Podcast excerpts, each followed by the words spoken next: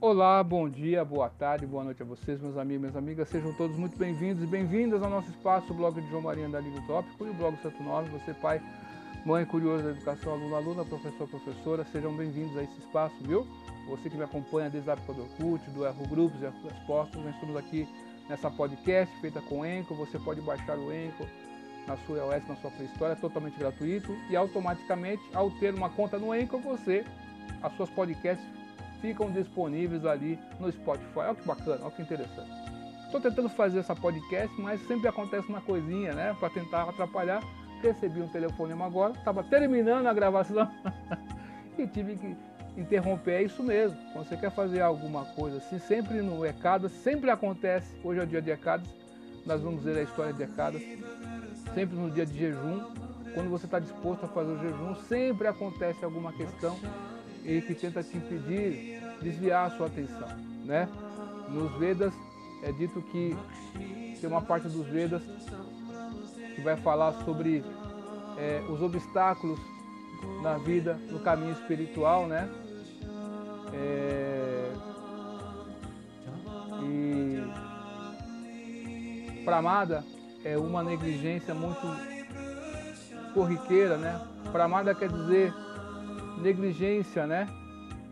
É, essa negligência, alácia, quer dizer preguiça. Então, é, são obstáculos, então a gente vê, observa na sua prática religiosa, aí não importa se você é shivaísta, se você é brahmanista, smarta, se você é Vaishnava, se você é Sakta, né? não importa a denominação que você siga aí no mundo inteiro, se você é católico ou não, o jejum é jejum, é para Deus e é absoluto.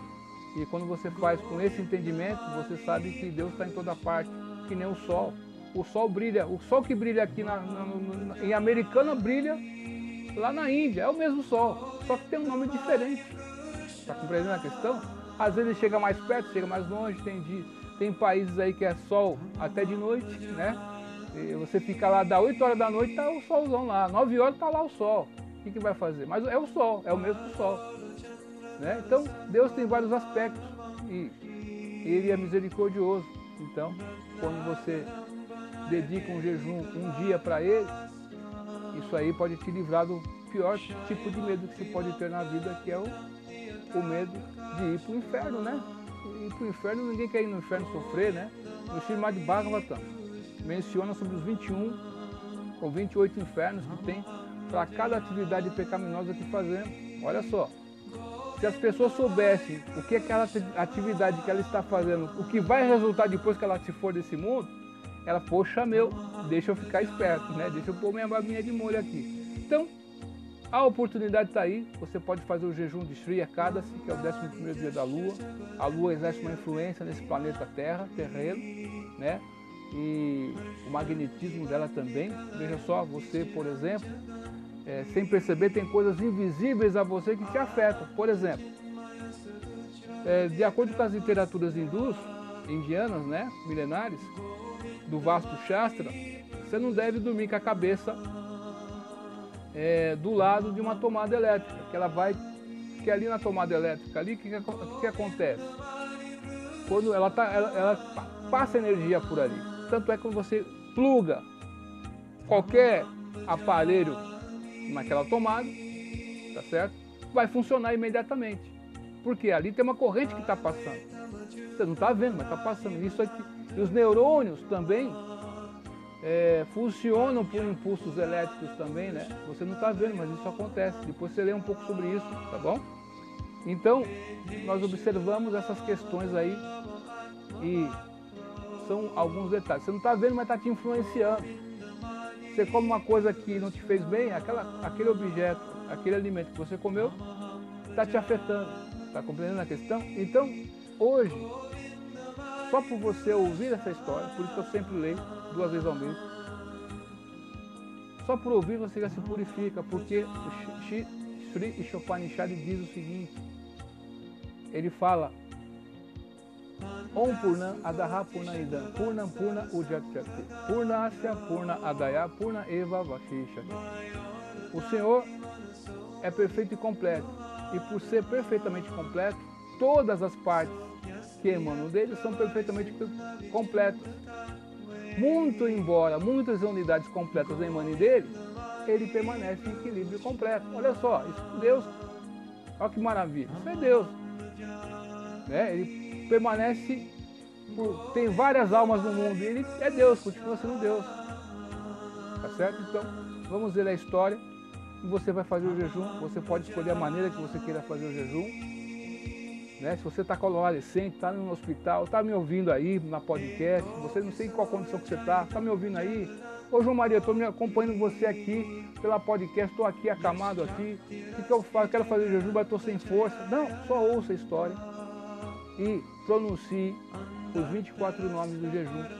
Cada jejum hoje é o Papamocha. Certo? E os dois extras, por fazer isso aí, você chega na mesma condição de uma pessoa que fez jejum completo. Por quê? Deus ele sabe das limitações das nossas intenções, certo? Então vamos ver a história aqui. Você pode fazer um jejum completo até o pôr do sol e depois ficar em vigília a madrugada fora e a noite afora. Você pode fazer um jejum até o pôr do sol e depois dormir. Você pode fazer um jejum até o pôr do sol e depois comer alguma coisinha, frutas e, e, e, e legumes. Você pode ficar em jejum completo até meio-dia, meio-dia e vinte mais ou menos, né? E você pode ficar em jejum completo nessas formas aí, que eu falei para você, ou o jejum de só comer frutas o dia inteiro ou só beber água. Você escolhe uma maneira, ou, ou ouvir a história e falar os nomes dos recados. Olha que interessante. O importante é você incrementar a sua fé. Se você é católico, faça mais orações esse dia. Fale a verdade, não minta. Né? Se abstenha de roubar, de fazer qualquer coisa desse tipo aí. Tá certo? Dê a caridade também. E o que você economizou com o jejum, você dê em caridade. Vamos ver a história então do Papamontani Ekadas, que ocorre hoje, dia 28 de março de 2022, né? estou aqui em americano, já começamos o jejum. E o Distira Maharaja disse, Ó Senhor Supremo, ouvi de ti a explicação sobre o Amala Ekadas, que ocorre durante a quinzena do mês de Palguna, fevereiro, março. E agora desejo ouvir sobre o Ekadasi que ocorre durante a quinzena obscura do mês de Chaitra, março, abril. Qual é o seu nome, ó Senhor, e que resultados pode se obter por praticá-lo? A Suprema Personalidade de Deus, o Senhor Sri Krishna, respondeu: Ao melhor dos reis, para o benefício de todos, com prazer, descrever-te-ei as glórias desse Ekadasi, que é conhecido como Papa Mochani a história desse Ekadasi certa vez foi narrada ao imperador de Mandata, Mandata por Lomasha Rishi.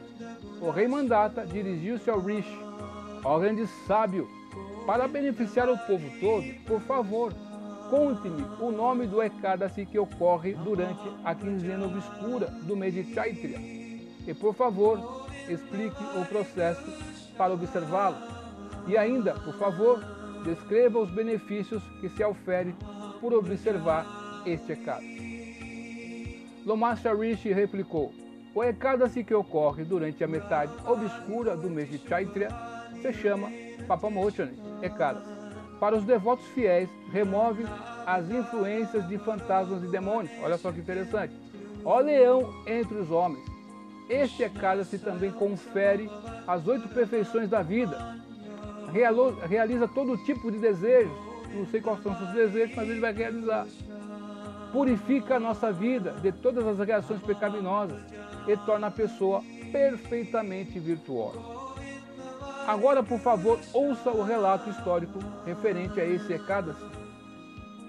Titarata, o chefe dos Gandharvas, músicos celestiais, durante a estação primaveril, na companhia de dançarinas, Titarata certa vez achou uma linda floresta cheia de grande variedade de flores desabrochando. Ali ele e as garotas celestiais juntaram-se a outros Gandharvas e muitos Kinaras, além do próprio Senhor Indra, o Rei do Céu, que estava desfrutando de uma visita por lá. Todos acharam que não havia jardim melhor que essa floresta. Muitos sábios também estavam presentes, realizando suas austeridades e penitências. Os semideuses, particularmente, gostavam de visitar esse jardim celestial durante os meses de Chaitra e Vaishika, abril, maio. Um grande sábio chamado Medavi residia ali naquela floresta e as dançarinas muito atraentes, as apsaras, né, sempre tentavam seduzi-lo. Certa, certa moça famosa em particular, chamada Mão de Gosha, concebia muitas maneiras de atrair exaltado sábio ou exaltado mundo. Porém, por grande respeito pelo sábio e medo de seu poder, que fora obtido durante muitos e muitos anos de ascetismo, ela não se aproximava dele muito. Num lugar a duas milhas do sábio, armou uma barraca e começou a cantar muito docemente, enquanto tocava uma tambura. O próprio Cupido ficou excitado quando viu e ouviu a tocar tão bem e sentiu a fragrância de seu unguento de pasta de sândalo. Lembrou de sua própria experiência mal afortunada com o Sr. Shiva e decidiu se vingar, seduzindo Medavi. Então o Cupido, certa vez, né, nas tradições indianas, ele foi tentar seduzir o Sr. Shiva e tirou o Sr. Shiva da meditação e o Sr. Shiva, com o seu olhar, queimou o Cupido. E ele ficou sem forma. E o Sr. Shiva deu a benção de que ele iria exercer sua influência no mundo, mesmo sem ter forma, certo? Usando as sobrancelhas de Manju Gosha como arco, seus olhares como corda e seus olhos como flechas, e seus seios como mira, o Cupido aproximou-se de Medavi, a fim de tentá-lo a quebrar o seu transe e seus votos. Em outras palavras, o Cupido ocupou Manju como sua assistente, e quando esta olhou para aquele jovem sábio, poderoso e atraente, ela também ficou agitada pela luxúria, vendo que ele era altamente inteligente e erudito, vestido que estava com um cordão de brahmana branco e limpo, drapeado sobre o seu ombro, segurando o bastão de sannyasi e atraentemente sentado no ashrama de Chaivanya Rishi, Mandu veio para diante dele.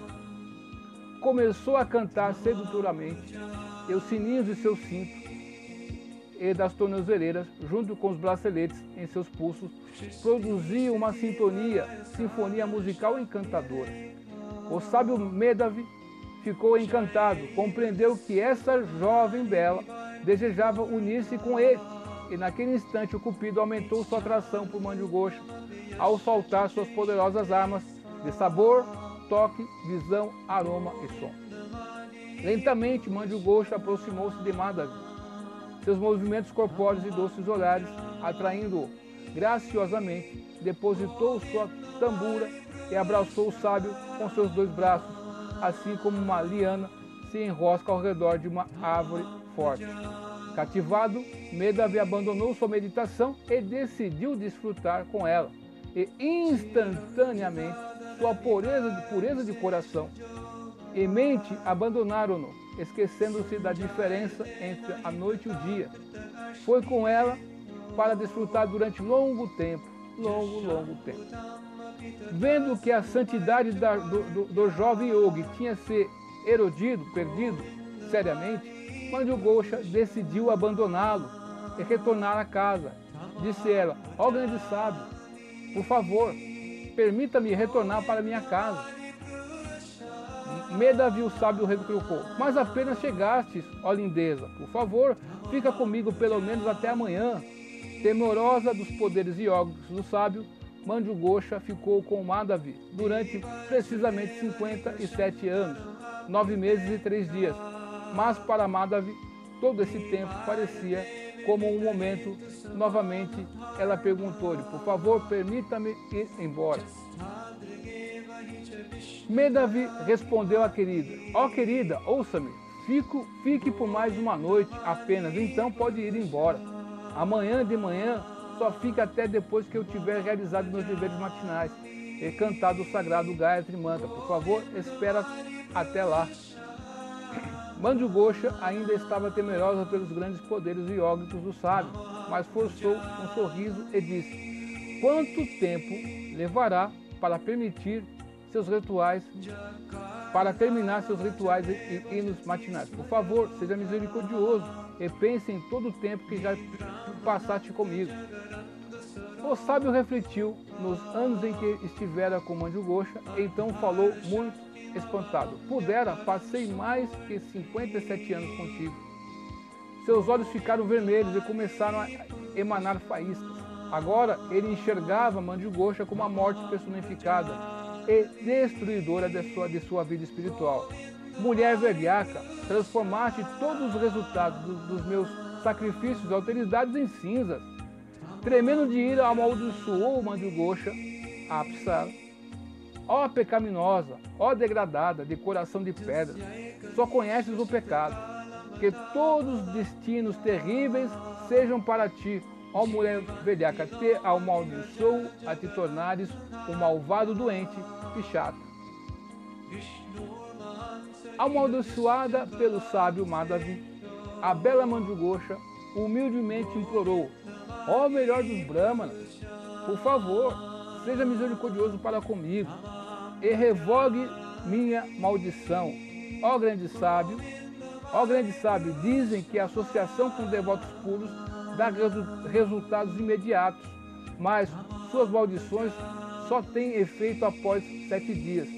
Estive contigo durante 57 anos. Ó mestre, por favor, seja bondoso para comigo.